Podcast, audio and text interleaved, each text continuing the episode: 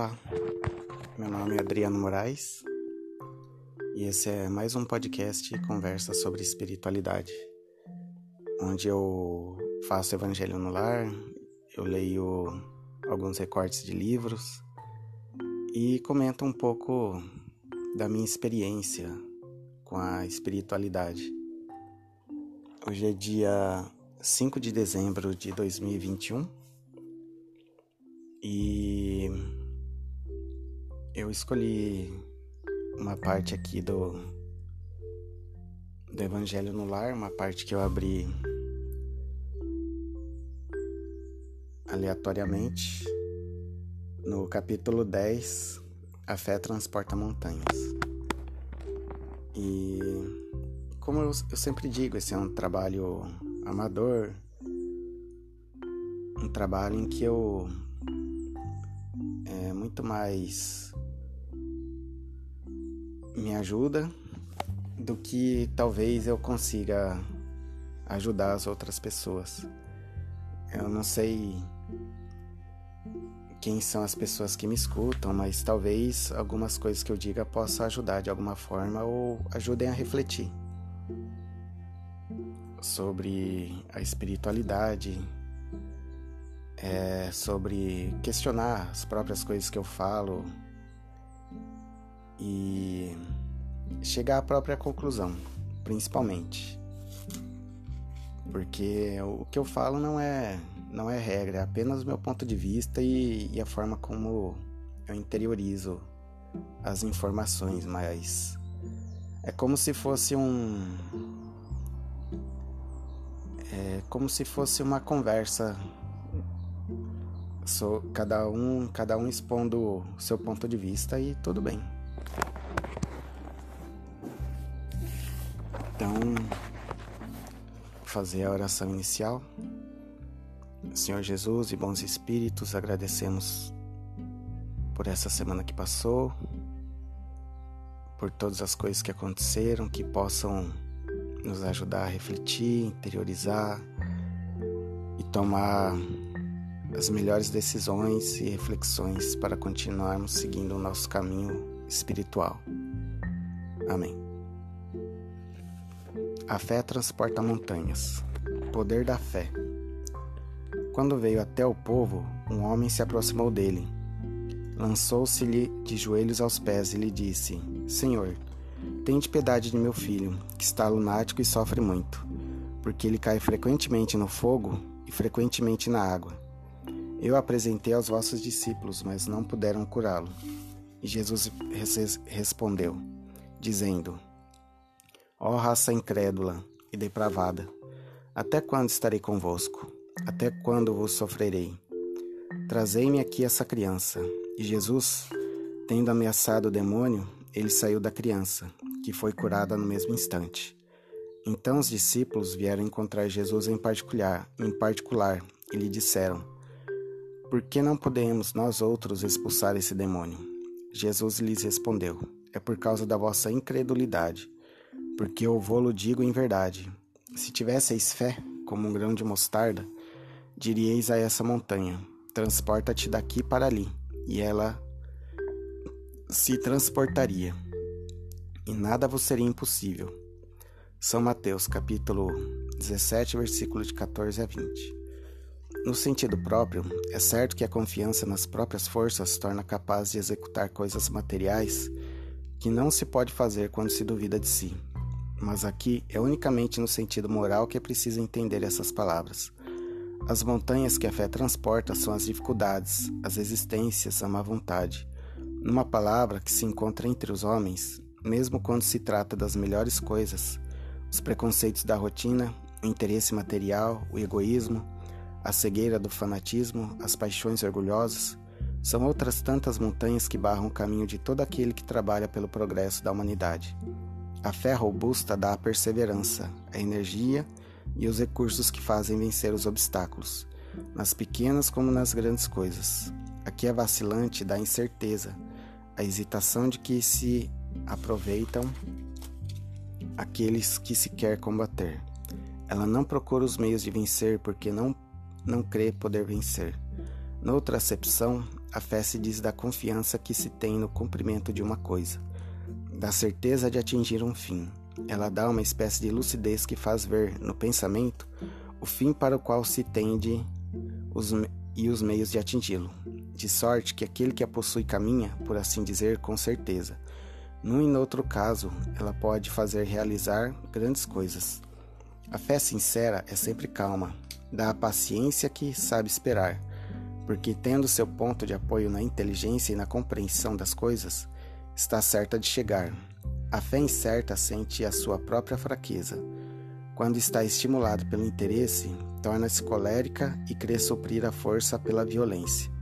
A calma na luta é sempre um sinal de força e de confiança. A violência, ao contrário, é uma prova de fraqueza e de dúvida de si mesmo. É preciso se guardar de confundir a fé com a presunção. A verdadeira fé se alia à humildade. Aquele que a possui coloca sua confiança em Deus mais do que em si mesmo porque sabe que simplesmente que simples instrumento da vontade de Deus não pode nada sem ele. Por isso, os bons espíritos vêm em sua ajuda. A presunção é menos a fé do que o orgulho, e o orgulho é sempre castigado cedo ou tarde pela decepção e pelos fracassos que lhe são infligidos. O poder da fé recebe uma aplicação direta e especial na ação magnética por ela, o homem age sobre o fluido, agente universal, lhe modifica as qualidades e lhe dá uma impulsão, por assim dizer, irresistível. Por isso, aquele que a um grande poder fluídico normal, junto a uma fé ardente, pode, apenas pela vontade dirigida para o bem, operar esses fenômenos estranhos de cura e outros que, outrora, passariam por prodígios e que não são, todavia, senão as consequências de uma lei natural. Tal motivo pelo qual Jesus disse aos seus apóstolos: Se não curastes, é que não tinhais a fé.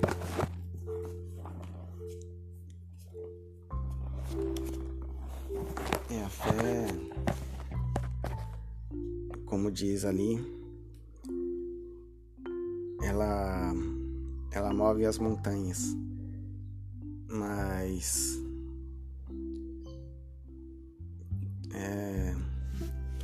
como, como a gente sente a fé na nossa vida, nos nossos momentos, como a gente pode reconhecer ela.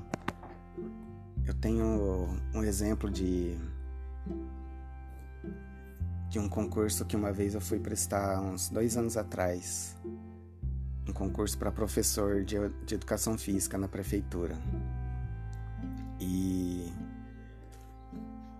era um concurso bem concorrido, muitas pessoas inscritas, até gente formada em mestrado ou doutorado prestou e isso já me deixava abalado porque a minha graduação nunca eu não, nunca fui um dos melhores alunos da sala talvez possa ter sido muito esforçado mas só essa, essa dúvida, essa, esse autoquestionamento já me. É, já me abalou de uma forma que eu não estudei o suficiente para a prova. Então não é só a questão da, de chegar na prova com uma boa força de vontade para fazer, mas também construir todo esse caminho.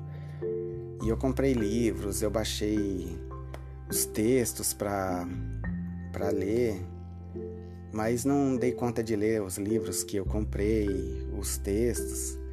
Então, é, não estudei para fazer uma boa redação. Então, isso com certeza já minou a minha confiança e a minha capacidade de fazer a prova. E, e um amigo que foi comigo fazer a prova ele ficou em, em quinquagésimo e foi chamado. Aí mandou mensagem para mim falando que tinha pedido a conta do, do serviço, tava se mudando para lá, logo ia casar. Então eu me prendi. Eu fiquei atolado assim na minha falta de, de confiança, de autoconfiança. E depois pensei, pô, me faltou fé para fazer essa prova. Então, a gente mesmo acaba se, se minando, se, se abalando pela falta de fé, na própria falta de autoconfiança para fazer as coisas uh, que a gente acha que é capaz ou não.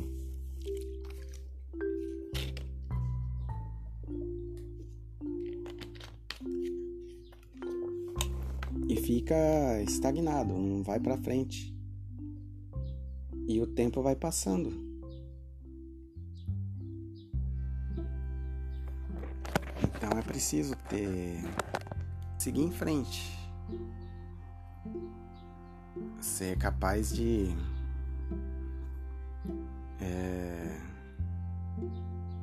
de ficar horas a fio ali trabalhando no objetivo, sem se distrair, sem se é, sem se sem se abalar por qualquer qualquer entrave, qualquer dificuldade. Mas é preciso muita energia, muita energia, mas também é preciso muita energia para é para não alcançar os nossos objetivos, porque é muito é muita energia que a gente gasta se lamentando também ou se sentindo frustrado. Então, de qualquer forma, a energia vai sair de, de um jeito ou de outro. Mas muito mais por, por nós mesmos do que é, do que a gente possa esperar das outras pessoas, né? A gente tem, a gente só tem controle sobre as nossas atitudes, isso quando temos ainda. Mas é tudo uma questão de, de treinar de treinar, dedicar tempo, se organizar e pesquisar as melhores formas, as formas possíveis que estão dentro do nosso alcance para alcançar o nosso objetivo.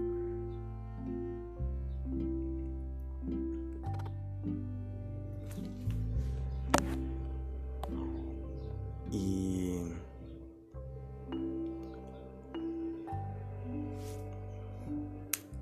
seguindo em frente, né?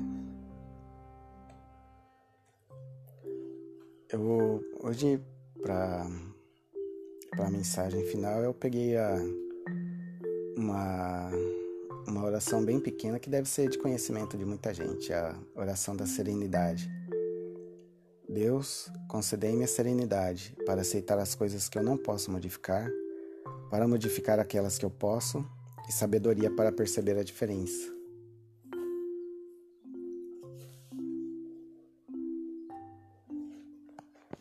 oração final. Senhor Jesus, agradecemos por esse momento de reflexão, que essas palavras possam nos ajudar durante essa semana, nas nossas tomadas de decisões, que possamos interiorizar tudo isso.